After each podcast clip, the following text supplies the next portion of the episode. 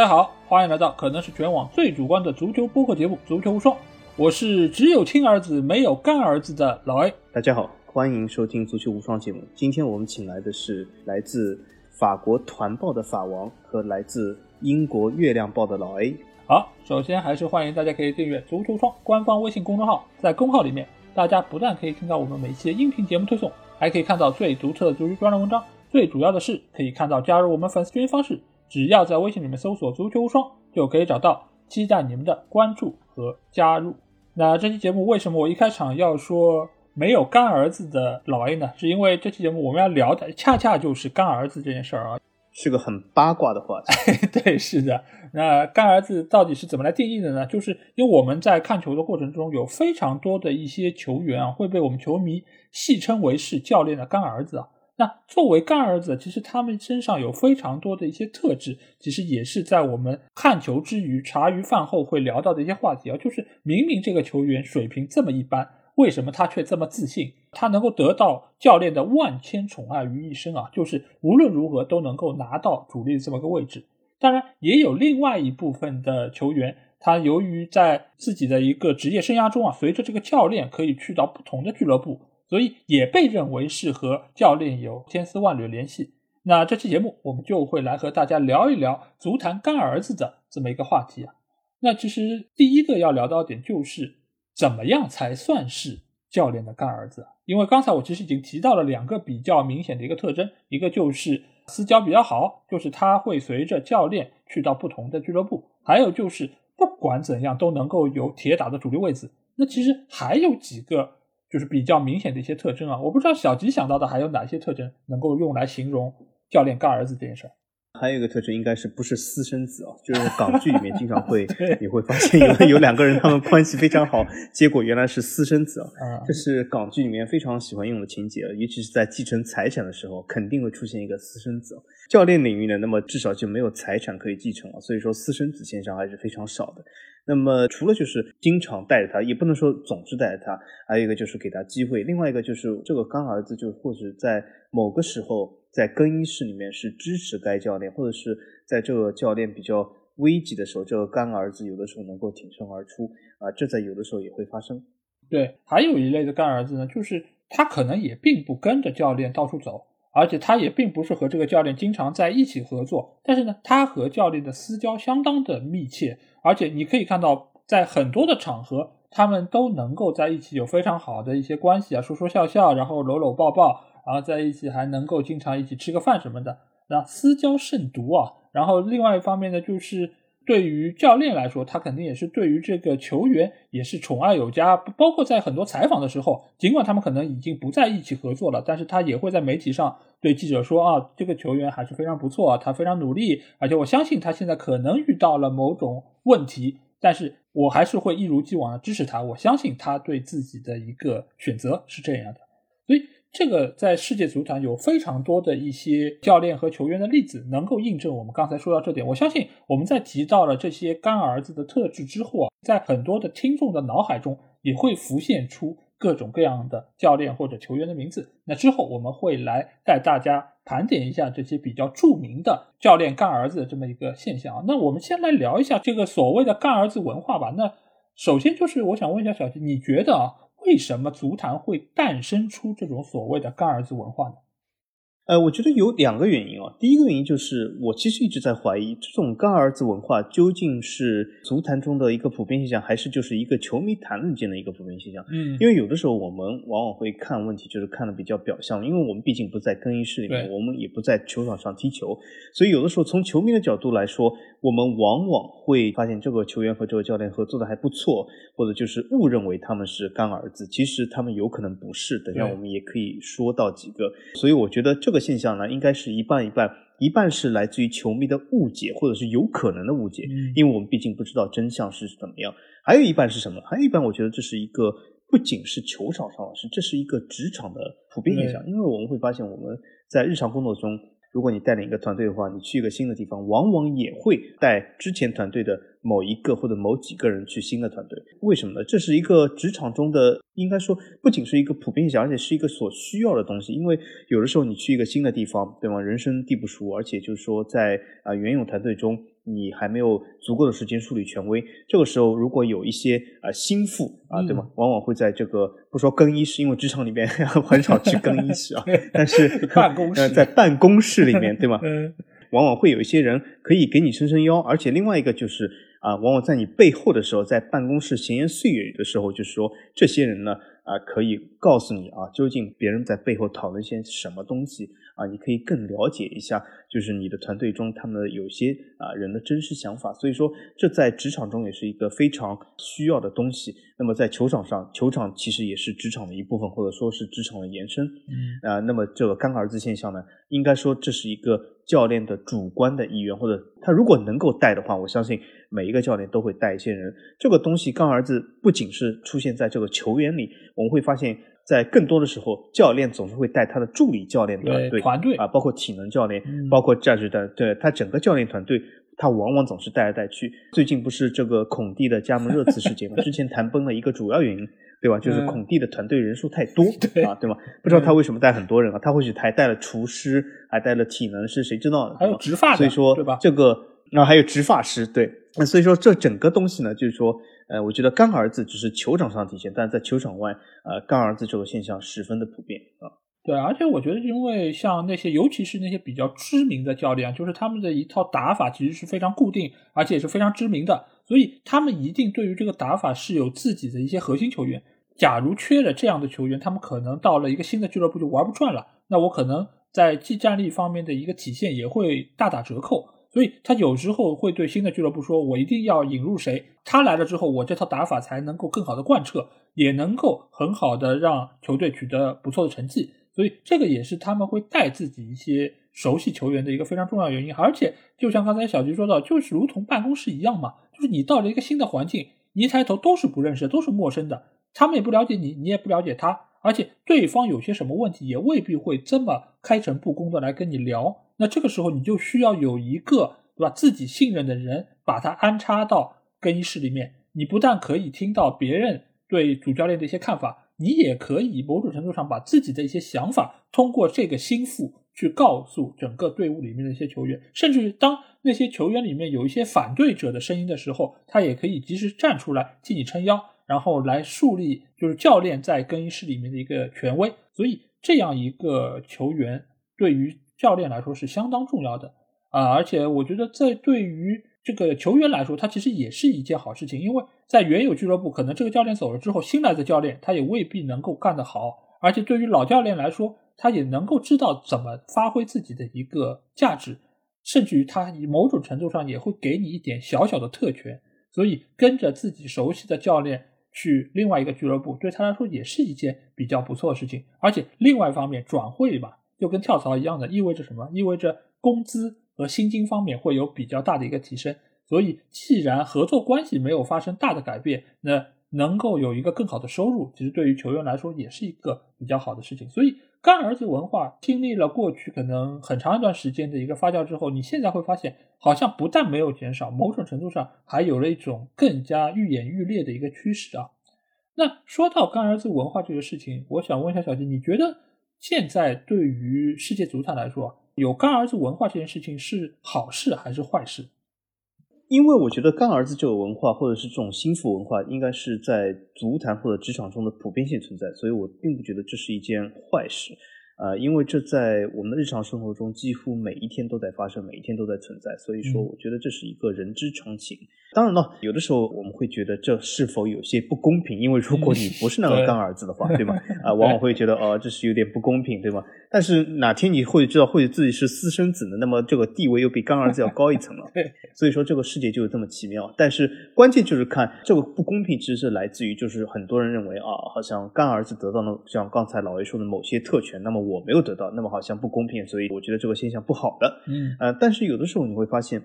任何的教练或者任何的团队，他总有一些心腹，或总有一些非心腹。有的时候我们在职场中经常会碰到，我们在某个经理的领导下，我们会发现我们并不是他的心腹。这个太正常了。我觉得这是职业化的东西，还是要靠职业化去对待。对，有的时候你会发现你不是这个经理的心腹，我觉得也没有必要怨天尤人，就说哦这个就是不公平啊，怎么怎么样。一个你可以首先啊试着成为他的心腹，或者你可以转换门庭。所以我觉得，只要是足坛还是允许自由转会的，只要是足坛还是一个竞争的环境，觉得这个干儿子现象并不是一件坏事。当然，哪一天如果说足坛不能自由转会了，或者是整个环境不是那么竞争了啊，那么干儿子啊，这在某种现象下就是等于说是成为了一种特权阶级。但是现在我们看到足坛里面其实还没有真正的特权阶级，因为整个大环境其实是开放的。对，那其实我觉得。要看几方面吧，就是好处的话，肯定是对于主教练贯彻自己的一个技战术的意识是非常有好处，而且能够短时间内就让整个球队熟悉这套打法，我觉得这个是非常重要的一点。因为每个队伍其实都有一个或者几个核心球员，整个球队也是围绕这些核心球员来搭建的，然后辅助于一些所谓的这些绿叶球员。那这个时候，主教练一旦确立几个核心球员的位置，其实对于他一来树立威信。二来就是让整个球队能够很快的适应这套打法，我觉得都是非常重要的。所以这个时候你会觉得干儿子可能不只是对于教练来说很重要，对于整个球队来说也是非常重要的一个存在。但是某种程度呢，其实就怕什么？怕就怕过犹不及啊。因为有时候你为了要保住所谓干儿子的这个位置啊，你其实就会放弃很多球员的一些利益。这个时候也会引得更衣室其实就是看法很多，甚至于不只是更衣室啊，就是在球迷方面来说，他们也会提出，就是这个人凭什么他可以拿到这么多的主力位置，甚至于他的状态明显是不如那些在替补席上这些球员的，为什么你还能够一直打首发？所以这个是很容易造成。整个更衣室的矛盾，尤其是在成绩并不那么理想的情况下，这个反而会成为教练刚愎自用的一个明证啊。所以这个事情其实主要还是看教练在这个球队的一个成绩到底是怎样。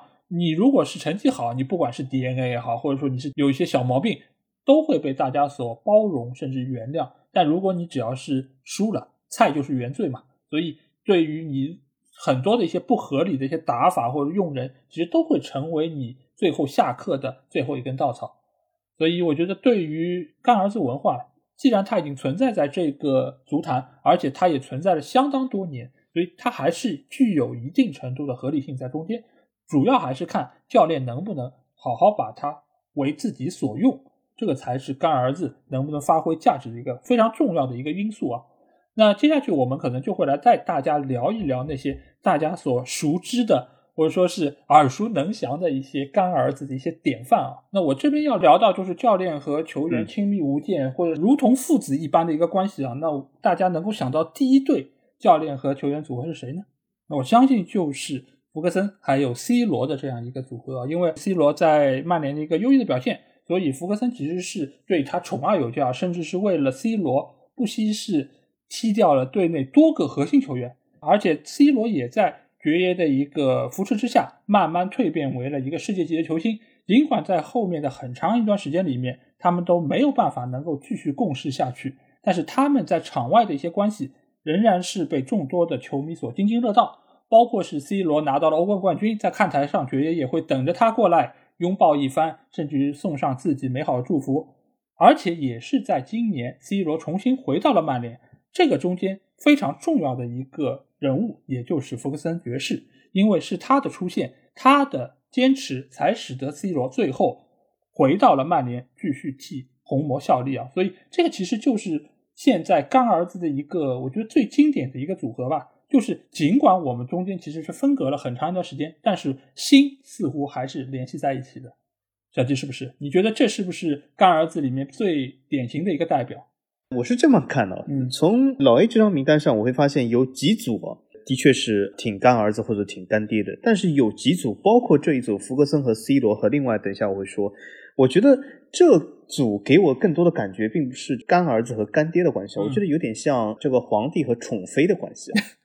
那为什么呢？嗯，呃，所谓的干儿子或者是真的是儿子的话，你有的时候，当然了，除非你太子要夺权，呃，对吧？皇帝老子不得不杀你哦，不然在大部分情况下。这个儿子都是不太换的，或者是在我们日常生活中，儿子是很难换的，或者不能换的。但是呢，这个宠妃不是我们看过电视剧都知道，这个后宫争宠，那么宠妃基本是可以说是夸张一点，一日一换都可以。因为我为什么说这个有点像宠妃和这个皇帝的关系呢？因为老 A 选的是福格森和 C 罗，但是我记得老 A 当然可以指正我，作为曼联球迷来说，我记得福格森第一个爱妾。第一个干儿子应该是基恩吧，不是 C 罗，但是他后来抛弃了他，他好像有点抛弃了这个爱妾，又宠上了新的爱妾，就是 C 罗。呃，因为基恩好像和福格森后来产生了某些矛盾，而且现在他们两个人基本是分道扬镳了。举个例子来说，很多人讲曼联的 DNA，但是据我发现啊，据我一个第三方旁观者的角度来看。很少有人，包括那些九二班的人，对，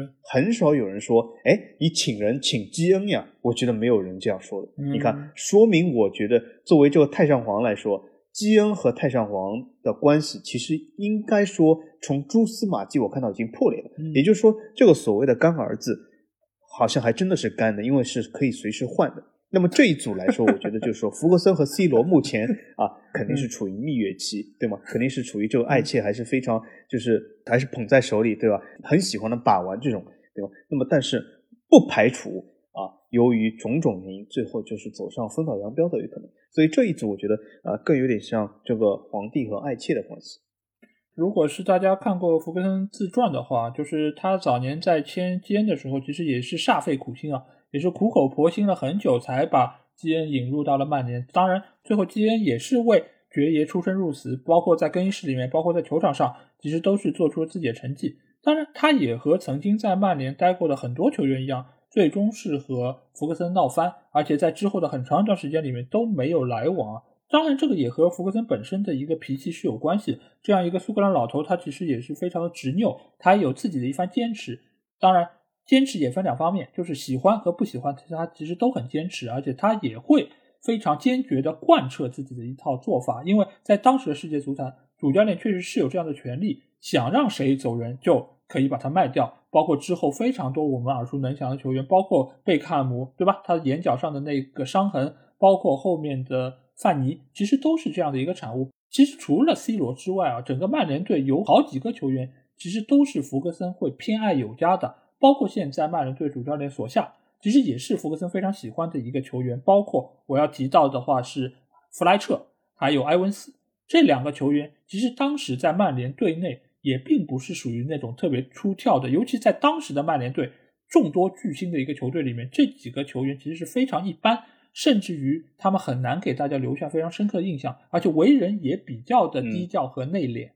但是当时的福克森对于他们的喜爱程度。真的是有一点点让人觉得，哎，到底他们之间是有什么关系？尤其当时我记得弗莱彻，他作为一个中场球员，他其实在防守端和在进攻端的表现都是相当一般的。能力上来说，有点类似于现在的弗雷德，对吧？防守也不是特别的好，当然比弗雷德可能会好一点，但是在进攻方面也和弗雷德一样比较的糟糕。我印象中，弗莱彻有高光表现，就是那一年打切尔西的时候，有一个非常匪夷所思的头球吊射。进了球，但除此之外，我没有任何其他的印象。他他有特别优异的表现，而且尽管在当年欧冠决赛输给巴萨之后，有很多人说啊，如果弗莱彻在，那可能这场比赛的结果会完全不同。那尽管作为曼联球迷，但是我对这个看法也并不太以为然，因为我并不觉得他有实力来扭转当时的这样一个巴萨。所以福格森其实对于他所用的这些球员，我可以说，如果是他喜爱的。或者说是他欣赏的，他一定会非常的包容，而且他一直以来对于球员都是比较爱护。就是尽管可能记者也好，球迷也好，会抨击一点他的球员的表现不够好，但是他在场面上以及对外，他仍然会给予非常大的一些肯定，说可能是由于各种各样的原因，才使得他们目前的发挥可能不太尽如人意。所以他本身也是一个比较像父亲的这么一个角色吧。所以他和 C 罗的关系，我觉得更大程度上。已经有点超越了所谓干儿子，我觉得有点像亲儿子这么一个关系，而且尤其是在人前人后的一个媒体上的形象啊，因为媒体上 C 罗的一个表态也一直非常正面，而且他和爵爷的拥抱也经常能够出现在镜头里面，包括这一次就是 C 罗之前没有被排到首发阵容里面，爵爷也在一个新闻里面。就是被大家塑造成了那个，就是说最好的球员就应该首发上场，对吧？尽管这个我个人认为是一句玩笑话，但是从某些人或者说从大多数球迷的一个眼光中，他会觉得老爷子对 C 罗还是相当包容，而且也是希望球队可以给他更多的一些机会。所以我觉得这个从方方面面来说，都是目前足坛可能最被大家熟知的一对，就所谓干儿子的这么一个组合。那小吉，你要给我们聊到的第一个这种组合是谁呢？我想聊的就是其实和这个福格森有点像，为什么呢？这个福格森刚才老 A 说他的确是和 C 罗的关系非常不一般，而且我记得弗莱切现在好像也已经进入了曼联管理层，对吗？是的。所以我觉得福格森其实他最宠爱的是 C 罗、弗莱切和索夏三个人，所以说他的干儿子其实还不少。啊，他有点子孙满堂的感觉。而且说到这个，你知道吗？就是还有球迷开玩笑说，因为弗莱彻的英文是叫达伦嘛，然后福格森真正的儿子的名字也叫达伦。所以他们觉得弗莱彻也跟他是有千丝万缕的联系，是私生子，因为非常宠爱，所以也叫这个名字啊。这个是绯闻啊，这个是是这样谣言啊 啊，那谣言谣言，私生子都是谣言，他又没有财产争夺啊，对吧？但是我发现福格森宠爱过的人还真不少。为什么？之前刚才我说的这个准干，或者是第一任干儿子、第一任太子基恩，对吗？后来是呃由于谋反，对吧？被废了。那么另另外，我觉得他废掉的太子其实还不少。嗯啊，就刚才比如说老 A 刚才说，呃，他和 C 罗关系非常好，但是我觉得，直到哪一天呢？直到有一次出来眼角上已经被受伤那一次，或许他们的关系，他们的蜜月就结束。啊，对，贝克汉姆，我觉得贝克汉姆以前和 C 罗地位差不多，对吗？是福格森非常宠爱的，直到有一天他出来的时候眼角受伤了，啊，说明这个关系就破裂了。当然，我不知道他们现在的关系有没有修复，啊，但是我觉得至少从那个时代来说，关系破裂了。然后他的其他一些干儿子，比如说内维尔兄弟啊、基格斯啊。或多或少他都宠爱过，但是都没有有像现在这样，比如说索夏、C 罗、弗莱切这样的宠爱有加。所以说，我觉得干儿子是有等级的。那么我这里第一个提出的就是和福格森有点像了，但是这个人。也有点像，不像干儿子，或者就有点像宠妃啊，因为他在关键时刻抛弃了他的干儿子，或者关键时刻抛弃他的宠妃，自己逃亡了。我这组啊，为什么我说我想就前面引入这个宠妃的概念？我觉得这一组与其说是他们是干爹和干儿子，我把它称为唐明皇和杨贵妃 啊。那么为什么呢？我们来我们来说一下唐明皇是谁啊？唐明皇就是这个安切洛蒂啊，这个眉角上扬的人。他的眉角永远是扬着的，说明他趾高气昂，说明他啊的确是与众不同啊。他的眉角永远是这么扬。那么这个杨贵妃呢，就是杰罗啊，和杨贵妃一样，这个楚楚可怜、美貌动人啊。但是也和这个唐明皇和呃杨贵妃在这个马尾坡的悲剧一样啊，就是在关键的时候他抛弃了杨贵妃，对吧？我们都知道安切洛蒂曾经多么的喜欢杰罗，真的像儿子一样把玩。就是说，在很多场合、很多队，对吗？都是这个非常欣赏杰罗，而且安切洛蒂无论去哪里，他心里总是心心念念着杰罗，而且他又是一个唯一能够用好杰罗的人，号称至少是号称，对吧？或者从球迷眼里来说，只有安切洛蒂能够用好杰罗，好像杰罗在其他教练下都挺失败的，但是。我们发现这一组父子情非常好的时候，安切洛蒂这个赛季干些什么事？就是他有一个更好工作的时候，他就抛弃了杰罗，抛弃了杨贵妃。所以我觉得老 A 刚才说的这个呃，福格森和 C 罗应该说是一段呃父子情的佳话。我觉得安切洛蒂和杰罗被我第一个选出来了，应该说是一个父子情的一个啊另外一个反面的典型啊，就是说他在关键的时候为了一份更好的工作啊，安切洛蒂义无反顾的抛弃杰罗，而且他啊千里迢迢。把杰罗，而且从本身那个队带到了这个埃弗顿，然后呢又回到了皇马，然后啊也不带杰罗过去啊，所以说杰罗真的是啊万念俱灰，只能远赴西亚。所以很多人讲，为什么杰罗在这么年轻的时候就远赴西亚呢？我觉得他有可能是对他原本的这个唐明皇万念俱灰啊。这里就是啊有点像这个陈凯歌的，就那个拍唐明皇，我已经把名字都忘了，但是有点像万念俱灰啊。就说杨贵妃失去了唐明皇的爱啊，真的是很可怜。我觉得当时因为安切洛蒂去到埃弗顿的时候，大家第一个震惊的就是这样一个教练居然会去到埃弗顿这样的一个球队啊！因为当时安切洛蒂尽管已经在走下坡路，但是作为一个拿过欧冠的而且战绩彪炳的一个老教练来说。去到埃弗顿仍然是让大家瞠目结舌啊！另外一方面，就是他到了埃弗顿之后，发现整个球队的一个实力还是有所欠缺，所以他就力邀自己曾经的弟子，也就是杰罗来加盟，当时的杰罗其实我觉得整体的地位其实还是可以的。他到埃弗顿真的是有一点点尾声下架的一个感觉，而且他刚刚到埃弗顿的时候，他整个一个竞技状态也是非常不错，也给球队贡献了进球，也有助攻，是展现出了明显高于埃弗顿队其他球员的一个水准。但是呢，最后安切洛蒂去皇马任职的时候，他可能是觉得杰罗真的没有办法再回到皇马了。所以他也只能把杰罗留在埃弗顿队，让他自寻出路啊。当然，后来大家也看到贝尼特斯来了之后，杰罗也完全没有办法再在贝大师的手下找到任何的出场机会，所以他不得不选择一份呃去西亚淘金，完成自己可能职业生涯最后阶段一个旅程的一个工作吧。所以对于杰罗来说，我觉得也有一点点的凄凉啊，因为毕竟是为了你。安切洛蒂看中我们之前的一个良好的合作关系，他才放低身段去到埃弗顿队效力的。所以现在来说，确实是好像有点对不起干儿子这么一个美名啊。但是在这之前，其实安切洛蒂和杰罗的一个合作关系还是非常的融洽。毕竟安切洛蒂去到了多家豪门俱乐部，也都是带着杰罗一起进行他这样的一个合作关系。而且杰罗也算是用比较不错的一个表现回报了安切洛蒂的一个信任吧。所以。他们如果是不看埃弗顿队的这段合作，我觉得能够配得上是干儿子的这么一个称号。对他们基本就是说是爱你最深的人伤你最深，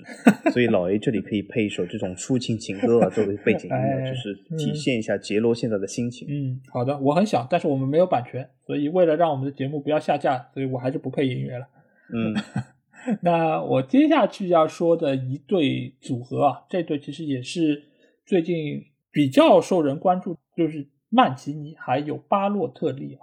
因为曼奇尼大家知道今年非常的风光，拿到了欧洲杯的冠军，他作为冠军主帅，现在是重新回到了顶尖教练的一个行列之中。而巴洛特利呢，最近好像也是出现在了一些新闻报道之中，因为他现在其实已经沦落到了去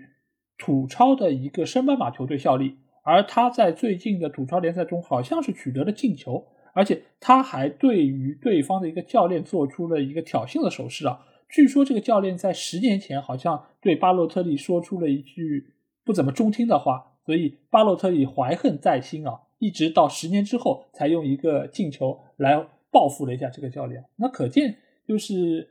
巴洛特利的记性还是不错，尽管看上去脑子不太好，但是记性还不错。那其实这一对啊，就是教练和球员组合也是非常为大家所津津乐道啊，因为。巴洛特利曾经在采访中表示过，就是曼奇尼是他遇到过的最好的教练，而且将他是视为自己的父亲一样的这样一个角色。而且曼奇尼也是将巴洛特利从国米的青训提拔到了一线队，而且他去到曼城的时候也是带着巴洛特利一起去。尽管大家从一开始就认为巴洛特利是一个挺麻烦的球员。因为尽管他在球场上的表现非常好，但是他在场外经常能做出一点让人匪夷所思的一些举动啊，包括什么在在自己家里放烟花啊等等，这种把自己的房子点着了，这种都是能够见诸报端的一些新闻啊。而且在曼城的这段经历里面，他的一个表现其实也不是特别稳定，当然有非常高光的时刻，对吧？就是打曼联那场比赛，Why always me？这个其实是给大家留下了非常深刻的印象。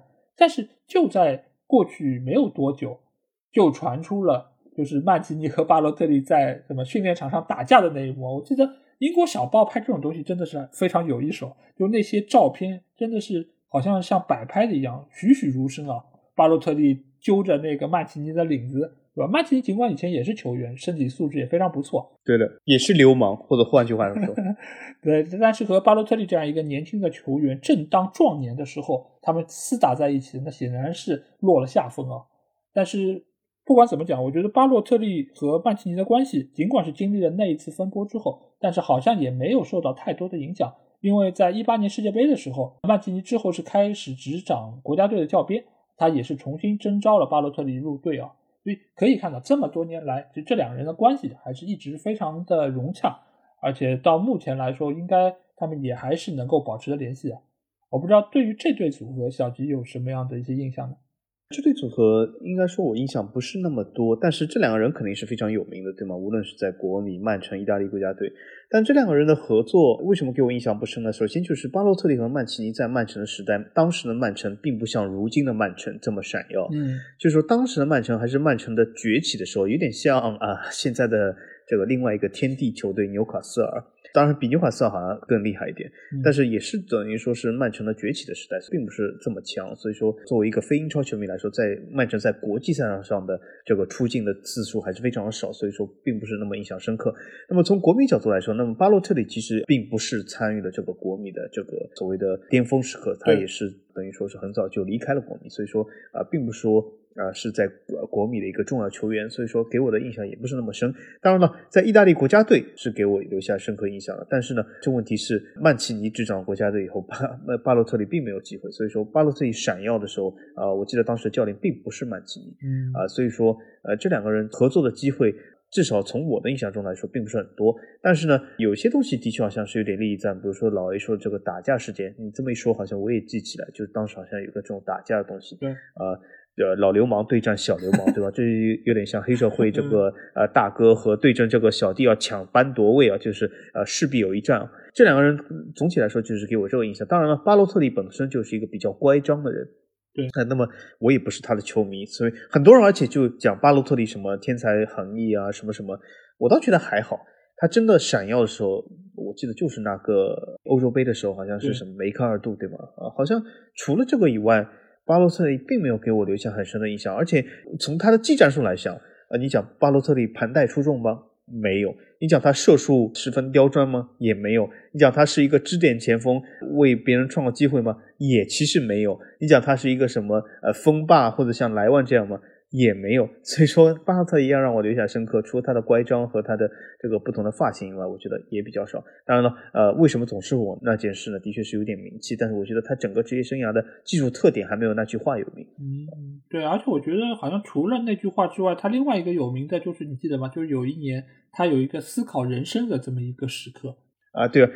是个失误，对啊，对对，所以就是他。在后面的一段历程中，就是很多都是被球迷当做一个调侃的对象，就有点类似于就是不得意时候的林皇，或者说是其他的一些球员，对吧？就是调侃他们好像是一个天才级的球员，但是当时的他们一个境遇其实是非常的悲惨吧，就或者说是不受到重用，甚至于到现在来说，我们能够看到巴洛特利的一些新闻，都是他越混越惨，对吧？在意乙都打不到比赛，都没有球队愿意接纳他，所以他才最后去到了土超。而且加盟的是一个升班马球队，显然主超最有名的那些球队也不愿意接纳他，所以他现在的境遇应该说是非常的令人唏嘘吧。那我们在聊完了巴洛特利和曼奇尼这对组合之后，小焦给我们讲的下一对组合是谁呢？这对组合。我觉得应该是所谓足坛中“干儿子之说”的起源吧。首先就是我想讲一下这对组合，他肯定没有打这个教练，或者没有打这个干爹啊。嗯，呃，他们就是这个萨里和这个若日尼奥和伊瓜因。他们首先就是还比较文明，没有打架。那虽然萨里看上去好像是这个有点这个那不勒斯这种呃 流氓的样子，但是其实萨里还是蛮文明的，还是蛮文明。虽然他的确是抽烟很多。这对组合好像是。据我的认知里面是干儿子之说的起源。虽然我们知道之前有好多这个足坛的干儿子，比如说刚才老 A 说的这个福格森啊，好多其实发生在很久以前，比如说基恩的年代已经是非常早，远早于这个萨里时代。但是我不知道大家有没有发现啊，之前就说，比如说福格森和贝克汉的关系啊，和基恩的这种情同父子的关系啊，当时好像很少有人说这是一个什么干儿子啊什么什么。对。但是萨里，我觉得应该是这个干儿子之说的真正的起源。呃，那为什么呢？其实萨里这对啊干儿子干爹父子和福格森，或者说我们之前说的其他人，还有什么一个比较大的不同呢？就是萨里把他们啊带来带去带了几个队，所以说从这个角度来说，就是说萨里每次都要买这两个干儿子。当然了。呃，他最新加盟这个队其实买不起这个干儿子的，所以说也这也不是萨里的问题啊，啊，对吧？之前我们等下会说，干儿子里面还有一个超级大的硬伤，就是什么？你这个干爹加盟这个球队，必须要有足够的财力去买这个干儿子，对吧？现在拉齐奥是绝对没有财力去买若尔尼奥的，所以说这怪不了萨里。这个所以说和安切洛蒂抛弃杰罗那是完全两码事。嗯，所以说这是应该是怪在拉齐奥身上，并不是怪在萨里身上。那么这组干儿子干爹呢，应该说啊，我觉得是真正的起源。那么呃，这两个人其实跟了萨里去了不少地方，而且就是说萨里呢义无反顾的用他们，尤其是伊瓜因，比如说伊瓜因，其实在职业生涯在欧洲的晚期，其实他的表现并不好啊，但是。萨里好像是对他十分的信赖啊，无论在什么球队，所以说给了他非常多的机会。这个我觉得，刚才老 A 说干儿子是不是会造成某些人觉得不公平？我觉得对于伊光英的使用，从某种程度上反映了这句话，因为的确伊光英在那个时候他的表现并。对不起这个球队，或者对不起萨里，但是萨里仍然是非常坚持使用他。另外一个若尔尼奥呢，若尔尼奥应该说最近他比较红了，为什么？他是这个梅黑的最爱啊，就是说最近黑梅西的人普遍都是在推若尔尼奥成为这个金球奖得主啊。呃呃，其中的原因，那么梅黑你们自己知道，我就不用解释了。所以说他由于梅黑的作用，所以说显得特别有名。其实呢，若尔尼奥他还挺低调的，他在球队中是这样，就是萨里特别的喜欢他。我记得，嗯。啊，应该说这不是我记得的。只要大家记得的话，我敢保证，若尔尼奥在早期的时候是被球迷喷的最多的球员之一。啊，为什么？大家都说若尔尼奥这个人为什么是萨里的干儿子？其实我们刚才漏说了一点啊，就是说干儿子还有一个什么特征啊？就是往往大家你认为这个球员表现不好，但仍然得到重用，所以被人冠之以干儿子的称号，对吧？对。若尔尼奥就是当时的典型，因为为什么很多人喷若尔尼奥啊？这就是安全球大师，这个就是啊，全场就说只会短传，完全刷传球成功率数据的球员，什么都干不了，有他没他都是一模一样。当时在好多这个情况下，若尔尼奥被喷了很多次。但是现在由于这个 呃金球奖关系，呃，他突然成了球盲鉴定器了，对吧？就说你好像说什么若日尼奥不行，哎，你看这就是球盲吧？你看你不懂啊，就有点像当时的这个布斯克茨和这个德容啊，就是说你说布斯克茨和德容踢的不好，那就是球盲。嗯啊，其实我觉得这三个人呢，还有点异曲同工之妙。这三个人就是说纯数据来看的确是还可以，但是从另外角度来说，纯数据来看又不怎么样啊。比如说，现在讲这个若尔尼奥，呃，他好像是特别厉害，中场大师哦。可是这个大师既没有助攻，也没有进球，啊，对吗？那呃，很多人讲，你看，你看这个法王，你看球盲了吧？啊，难道一定要助攻，一定要进球吗？啊，就不能在球场上就是起到一个节拍器吗？所谓的节拍吗？足球好像听上去像一首流行音乐，还有这样动次打次这样节拍器哦。这个若日尼奥这个节拍基本上打得好不好？他打鼓估计打得很好，所以萨里特别喜欢他。但是话说回来，就是说，我觉得。若日尼奥，他是我们今天节目应该说我要推出他主要原因就是他是整个干儿子之说的起源溯源啊，尤其是在这个呃中国的球迷说圈子里面，所以说这我觉得他是真正的溯源，就他符合了干儿子所具备的一切，就是说啊去哪里带着他，然后无论表现好不好给他机会，然后和萨里的关系非常好，他基本是还呃就是符合了一切，应该说是干儿子界的典范。对，刚才就是小吉说到，若你要是这个说法的一个就是开创者吧，但是我接下去有可能说到这一对组合啊，就是要被称为是巩固了这么一个说法，一个非常重要的一个人物和教练啊，那就是来自于阿森纳队的埃梅里，还有共亲王，对吧？共亲王这个名字大家一听就觉得非常的厉害，为什么会叫他共亲王呢？就是因为贡多奇在埃梅里的手下真的是非常非常得到重用的一个球员，而且是不管表现如何，他都能够拿到位置。你如果是拿到就是和若尼奥相提并论的话，那若尼奥最起码他在场上还是能够起到相当程度的一些攻守的串联作用，而且他在中场的一些传球的准确率，包括完成度都是非常不错的，对吧？尽管他在数据上并没有那么出挑，但是贡多奇给我们留下什么印象？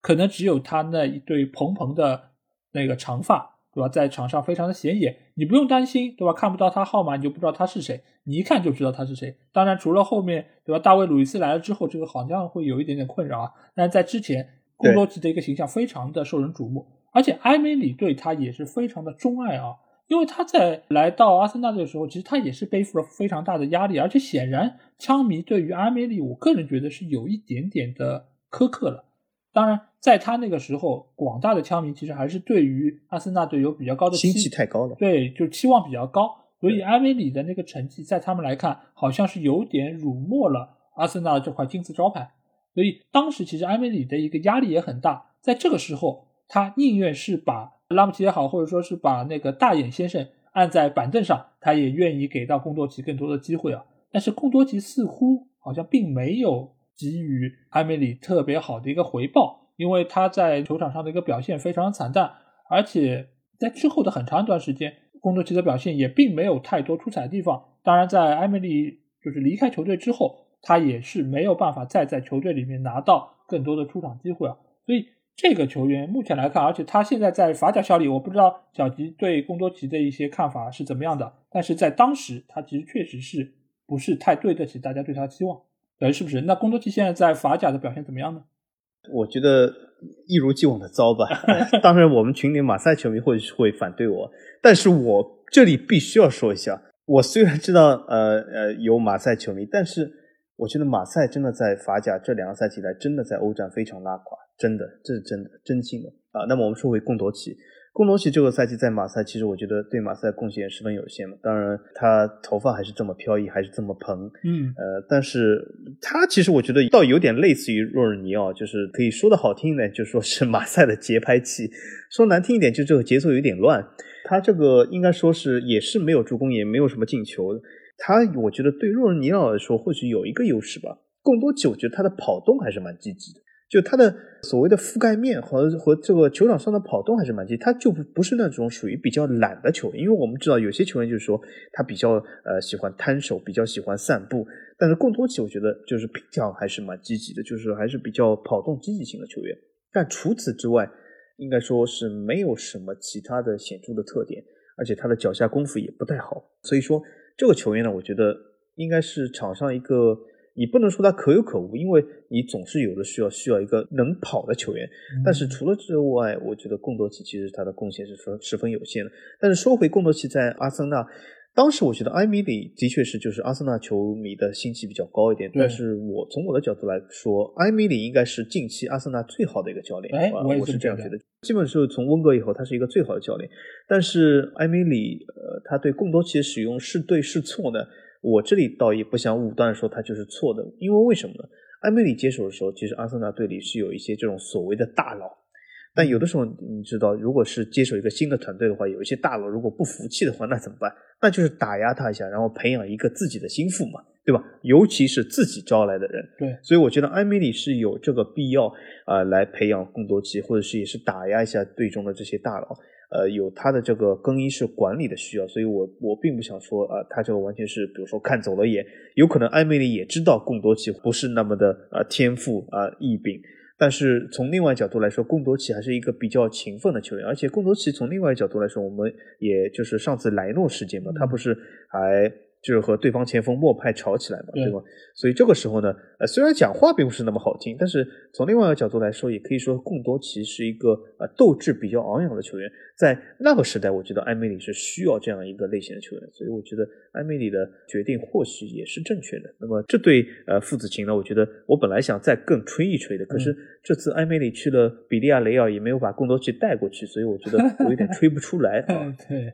哎，是，所以我觉得埃梅里还好，就是没有接受纽卡的那个邀约啊，否则的话，他如果回到纽卡啊，没准倒是可能把贡多齐再要回去。那我觉得说到就是教练的干儿子，肯定要提到一下，就是现在世界上名气最大的几个教练之一的穆里尼奥先生啊，因为穆里尼奥在过去的很长一段时间，他也是带了非常多的队伍，而且他也创造了非常不错的成绩，那自然他的这个体系里面也是需要有一些。对他来说相当重要的干儿子角色，我这边其实列了三个他在过往的一个战绩中非常著名的干儿子，一个就是原先他在波尔图队就一直带着的佩雷拉、卡瓦略，还有就是佩佩啊，这三个人物其实我觉得或多或少都是在穆里尼奥的体系中发挥了非常重要的一些作用，尤其是给我印象深刻的是佩雷拉，因为佩雷拉这个球员，大家如果是。比较早的看切尔西比赛的话，他其实，在边路的一个表现其实并不是那么出彩。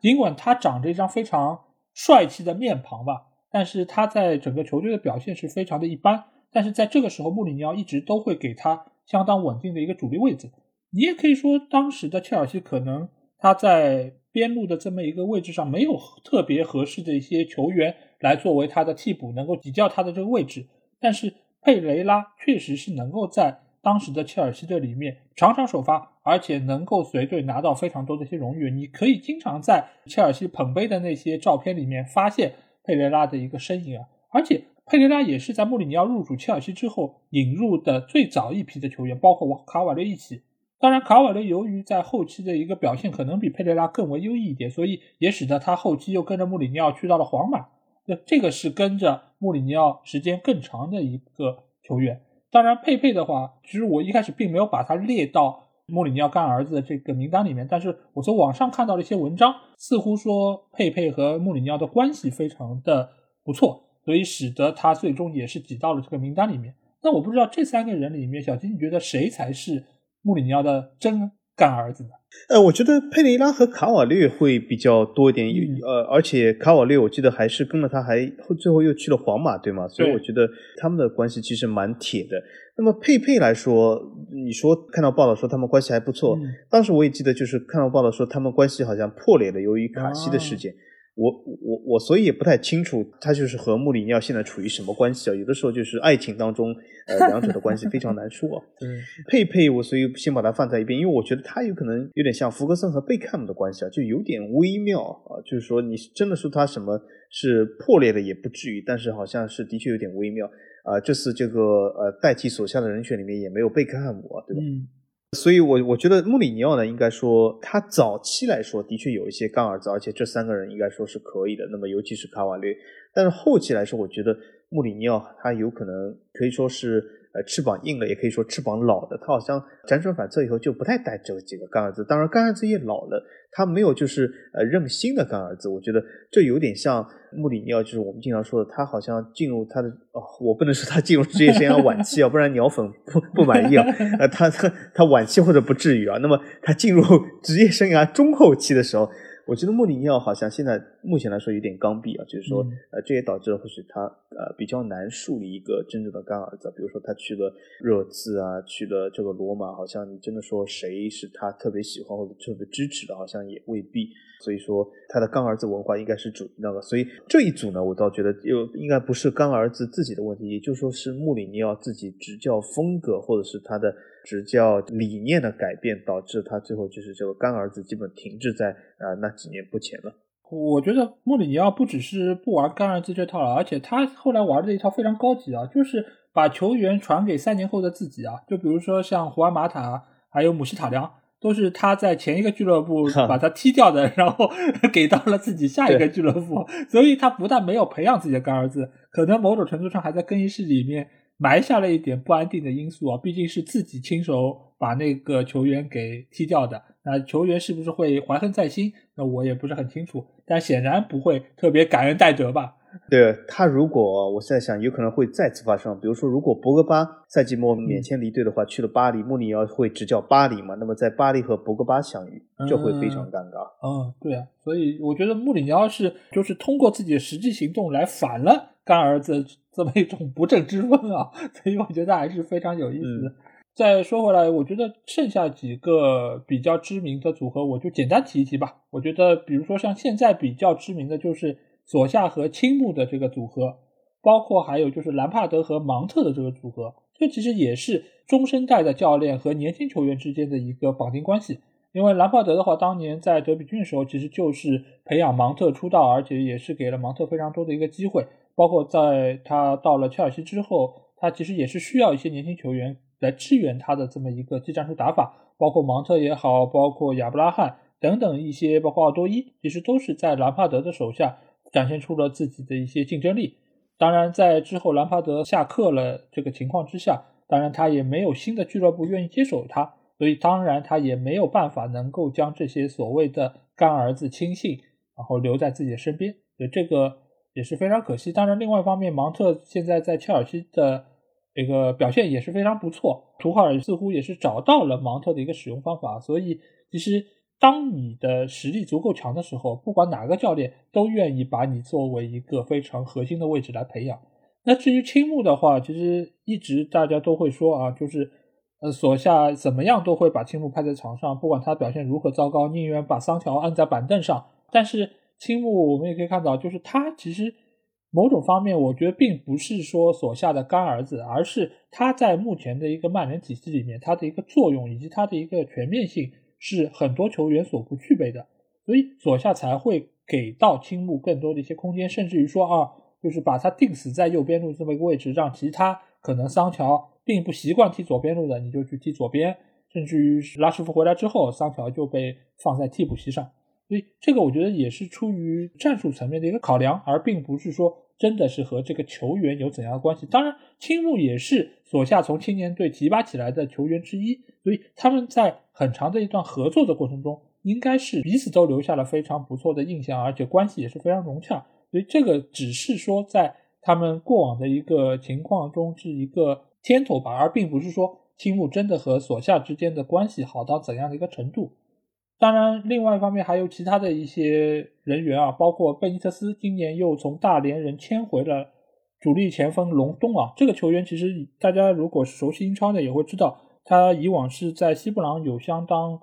不错的表现，而且贝尼特斯也在过往的几个俱乐部都将他带来带去，包括去到了中超执教，也把隆东带到了。大连人队，而且现在又回到了埃弗顿队，也是作为前场可能卡尔维特卢因还有理查里松受伤之后的一个替代人选，所以这两个人的一个合作关系，某种程度也是有一点点就是干儿子这么一个味道在中间。哦，对了，差点忘了一个非常重要的组合哦，对，这个一定要来简单聊一聊，那就是温格和他的太子爷威尔希尔以及小法法布雷加斯啊。因为其实法布雷加斯，我们知道他其实当时温格是给了他相当大的一个机会，而且也是让他做了阿森纳队的队长。而且小法当时在整个阿森纳队内其实也算是一个新人，但是温格还是给了他非常好的一个照顾，而且在过去的很长一段时间里面，他也是将小法培养成了一代世界级的球星。当然，法布雷加斯也是给到了温格非常好的一个回报，进了很多球，而且之后也是进了西班牙国家队。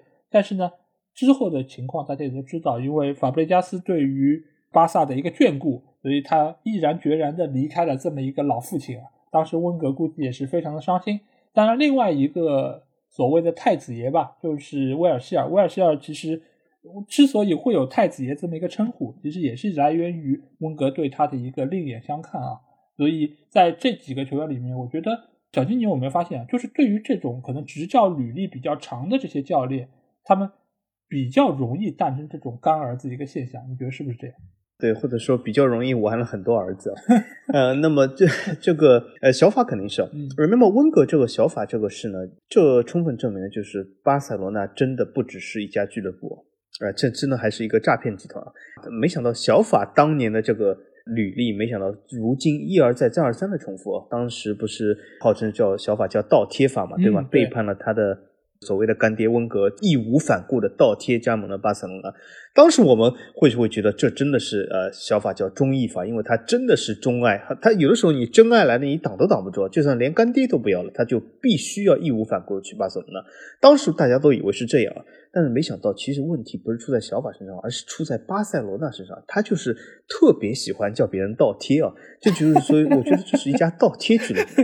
啊，这是后来科曼也倒贴了啊，如今啊，今天这个哈维也倒贴了。我发现这家俱乐部真的很神奇啊，就是这一家倒贴俱乐部。所以说，从今天发生事来看呢，我我觉得应该说不能怪小法，因为和他纠缠上是这家倒贴俱乐部。所以说，我觉得是个人或许都会去倒贴啊。那么，所以说这件事怪不了小法。那么，小法和温格呢，我觉得应该还是足坛上一团一代佳话吧。嗯，因为为什么我们会发现，其实小法离开阿森纳以后。他的职业生涯就再也没有呃产生过如此那样的辉煌。他在巴塞罗那其实也一般般，后来他现在就在法甲摩纳哥，对吧？也是一个替补球员，所以说基本就是说职业生涯离开阿森纳以后一直在走下坡路啊，他并没有找到当时在阿森纳当时的感觉。所以我相信从他的啊足球生涯来说，如果现在采访小法的话，我相信他一定会回想起和温格当年这段非常珍贵的父子情。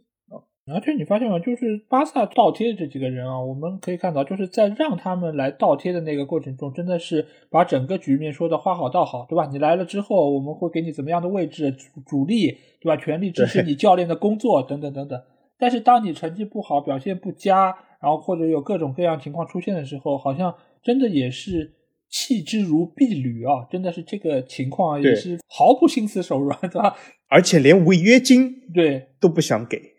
对呀，之前就是让你来的时候，真的是说的情真意切，对吧？说我们以前是你青训也好，或者以前是 DNA，对吧？我们是重感情的一家俱乐部。但是让你走的时候，就好像完全都不记得这件事情了。对对，而且你不能质疑他，你一质疑他就是不够爱啊，你如果足够爱巴萨的话，你就不应该质疑啊。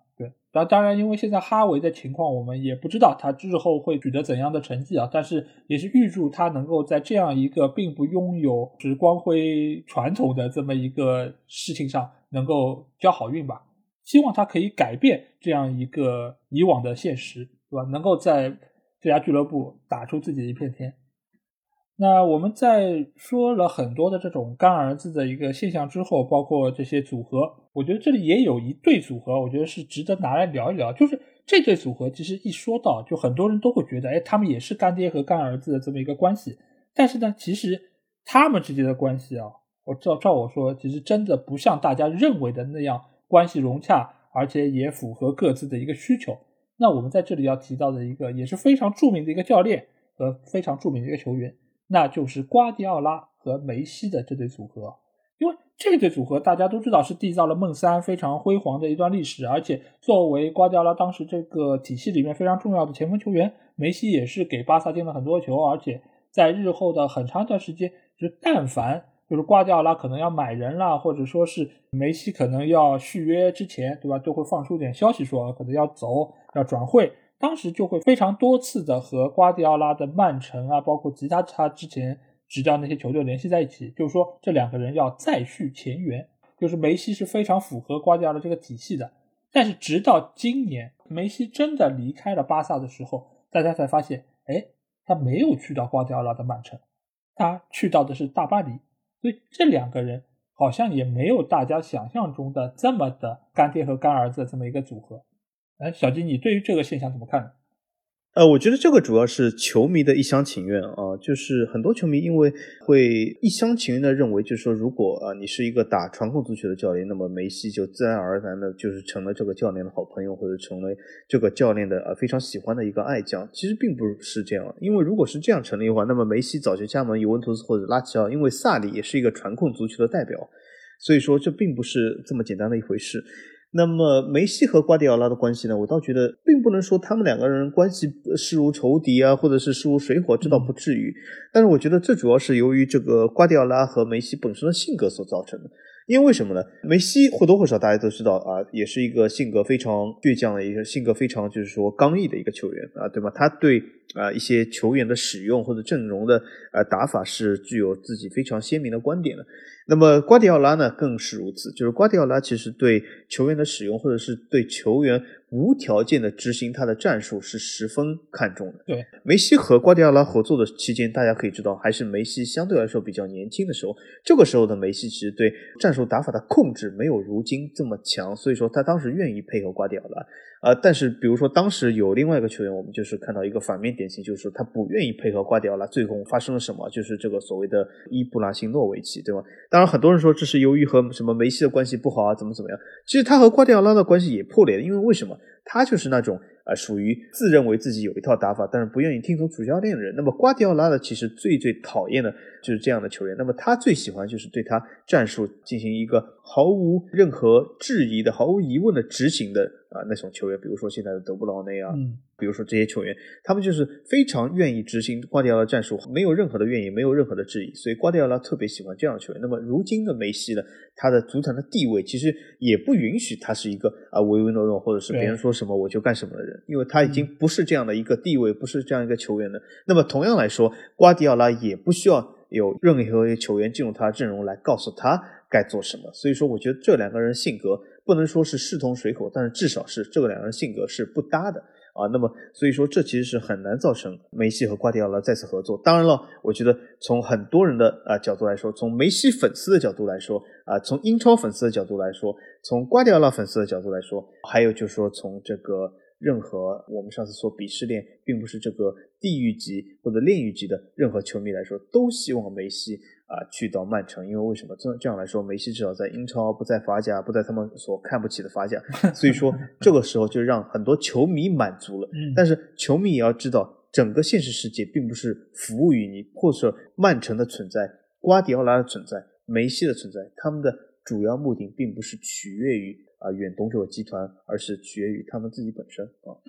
对，而且因为瓜迪奥拉和梅西的地位也是随着每一年的过去，他们也是发生了非常大的变化。当然，瓜迪奥拉是更早的到达教练顶峰的这么一个位置，而梅西是在过往的过程中一步一步攀升到现在最顶尖的世界球员的这么一个情况下，所谓就是一山难容二虎嘛，尤其是这两个都是性格非常刚毅的一个人来说，那他们很难能够在一套体系里面和谐的共处，所以使得瓜迪奥拉即便是他所在的曼城有资金可以买得起梅西，他们也未必会掏这个钱来把这尊神来迎到曼城这个俱乐部里面。所以这两个人尽管他们。并没有说关系非常的不好，但是也远不像大家所传的那样是干爹和干儿子这么一个关系。那在聊完这些干儿子文化的一些代表性人物之后啊，那我们接下去会来聊几个话题。一个方面就是这些干儿子们啊，就是在离开了这些所谓的干爹之后，他的职业生涯会发生怎样的一些变化呢？小金，从你的这个观察来说，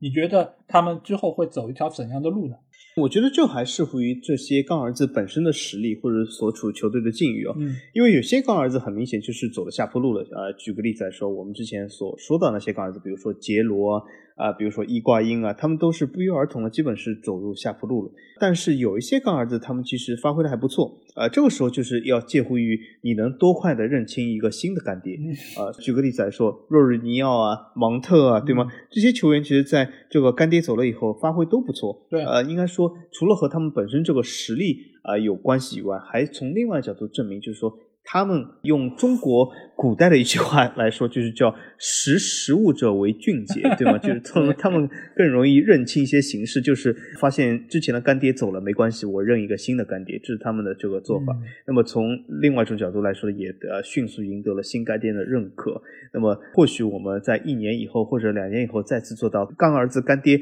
二点零的时候，我们会说哦，原来若尔尼奥是图赫尔的这个干儿子，对吧？或者是芒特是图赫尔的干儿子，对吧？都有可能。当然，我这不是说他们这个呃像这个吕布一样认贼作父，这 这并不是这个意没有没有这样特指的意思，只是我说就有的时候就是说你会发现在办公室斗争里面，对吧？也会发现有些这个员工他特别容易容纳入新的这个领导班子的这个团队，对吧？啊，有些人呢就就比较刚毅一点。但说句实话来说，对吗？这毕竟是一个社会，是一个世界，至少从我的认知里面。应该说，我还当然老 A 可以指正我，至少我没有发现过有任何在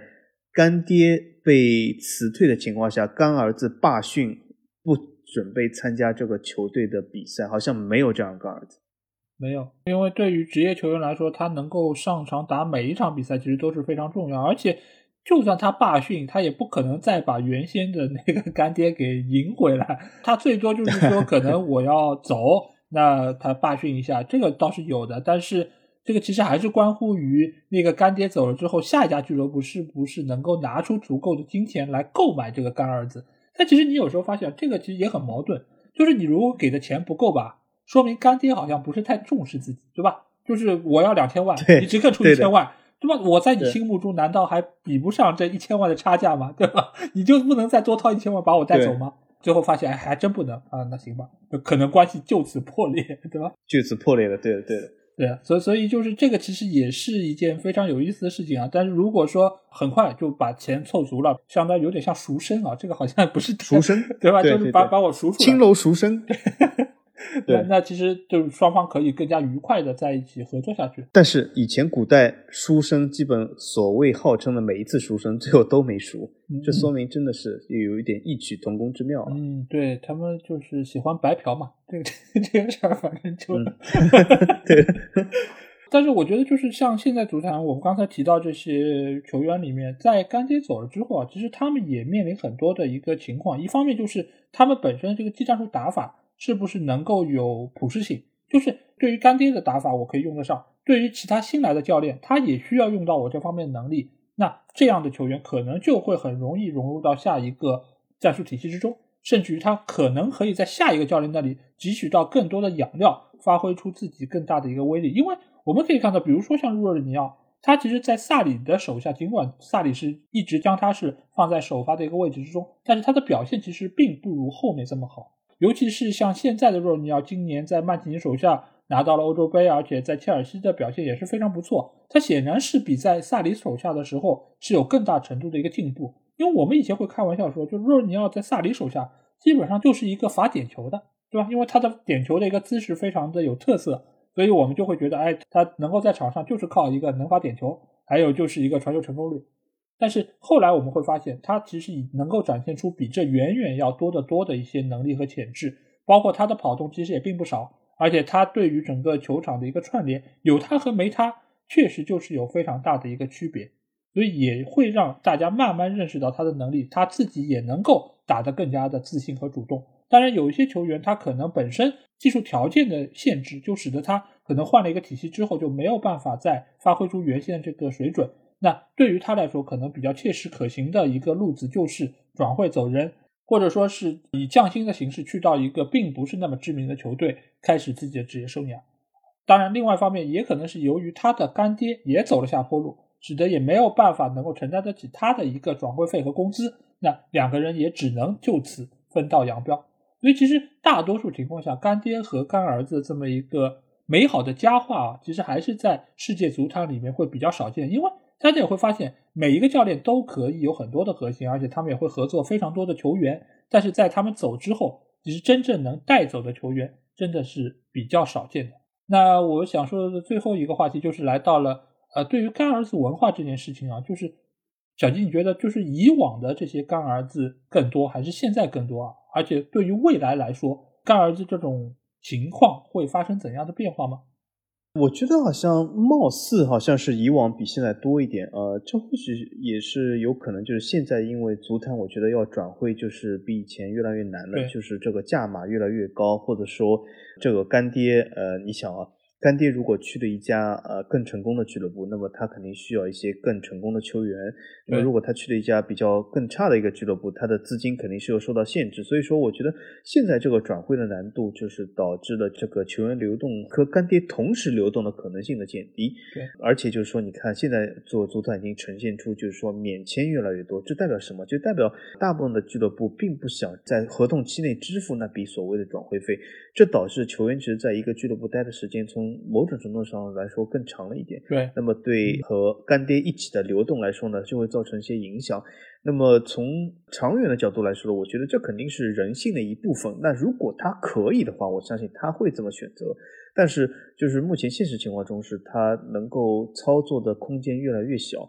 而且就是老 A，你有没有发现一件事？就是说，如今的教练对于转会权。已经越来越少了，是对吗？对我举个例子来说，干儿子这个东西需要成型，有一个巨大的一个前提条件，就是教练对于转会需要有一定的权利。当年英超球迷曾经有一个引以为豪的东西，就是说什么？你看，你们欧洲球队都是教练，我们英超都是经理，因为我们的英超的啊这个教练既管足球上场上的战术，又管这个转会大权。对，但是啊，我们会发现，如今英超的经理已经越来越少了。英超的经理已经转型成为了教练。从某种程度来说，球队已经意识到，就是说，如果你单靠经理把控这个所有大权的话，随着经理的调动，你的球队往往需要推倒重建。所以说，越来越多的英超俱乐部已经使用了欧洲俱乐部那种足球总监的这种啊格局或者这种啊管理模式，这导致了这个所谓的干儿子现象会进一步减少，就是教教练手中的转会权越来越少。对，而且你会发现，现在即便是少有的几个就是以 manager 自居的这些教练来说，其实他们的转会情况好像也并不那么理想，对吧？就从所下买的这些球员，到最后你发现大多数都是什么上了十二场比赛零球零助攻的，那可见还是应该让专业的人做专业的事情啊。但是回到就是干儿子这件事情，我觉得就是目前来说，尤其是在疫情当下。就是大家的一个转会支出的一个预算，其实都是非常有限的。所以在未来的一段时间，即便是疫情有所缓解，就是各个俱乐部的一个收入体量能够有所增加的情况下，他们对于转会也一定会比以往更加的慎重。所以你很难想象一个教练会因为一个球员就砸下很多的重金来把他引入过来。而且如果你真的是愿意砸重金去，引入这样球员的话，其实说明这个球员在原本那个俱乐部的一个地位和重要性也是非常高的。否则的话，对方也不会开出这么高的价码来转让。所以说，这样一个球员对于那个俱乐部来说，肯定也是非常重要的一个核心球员。所以，他其实现在来说，两方其实都很难就是促成这样一笔转会交易的形成。而且，现在的球员啊，就大多数情况下其实越来越功能化，因为我们之前节目有谈到过。就是你只要是踢后腰这个位置的，你可能大致的一个特点是一样的。那你如果是用你干儿子的话，其实和用一个本队的新球员，其实效果不会差太多。只要这两个球员的这个球商没有特别大的一个差距，其实我觉得还是可以打出教练想要的这么一个结果。所以在之后的这么一个情况中，我觉得像干儿子的这种情况，尤其是跟着主教练一起转会这件事情，我觉得会比以往来说可能更少一点。而且随着足球的专业化程度越来越高，我觉得这种情况可能甚至于会到达一个呃非常少见的一个局面之下。所以我觉得对于未来干儿子的这个情况，我可能觉得会更多的是出在教练和球员关系好这件事情上，而并不会出现在说啊我走了，然后带着球员一起走这种情况。我觉得会越来越少。嗯，最后补充一点，就是还有一个就是对这个干儿子或者干爹现象不利的因素，就是如今的教练的短约化现象已经十分明显。嗯，就是呃，我们记得曾几何时，教练和球队往往会签一些呃合同，比如说三年、四年，甚至多则五年。但是现在我们会发现，很多教练和俱乐部的合同只有一个赛季、一个半赛季，哦，或者是至多不过两个赛季。比如说这个孔蒂和热刺最近的签约，对吧？只有一年多。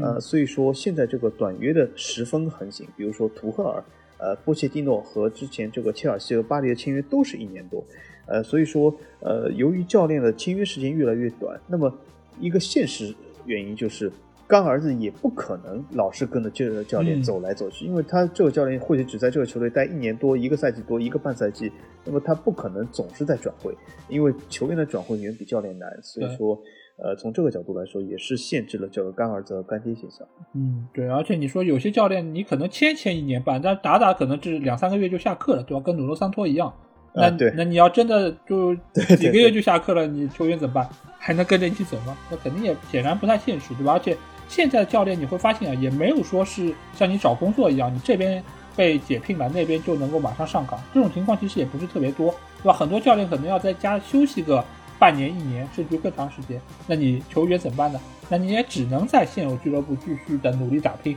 等着干爹有朝一日能够东山再起，对吧？来接你。对，对，所以就是现在来说，我觉得这种情况可能会往越来越少的一个方向上去发展。好，那基本上我们这期节目也是非常充分的聊了聊足坛的干爹和干儿子这个文化。当然，可能还会有一些组合我们没有聊到，这个当然也希望大家可以在我们的评论区留言来讨论一下，就是你们还想到了哪一些比较知名的干儿子的一个现象啊？当然，如果你们有什么话想直接和我们交流，也可以来加我们的群，只要在微信里面搜索“足球说”就可以找到，期待你们的关注和加入。那今天这期节目就到这里，我们下期节目再见吧，大家拜拜，大家再见。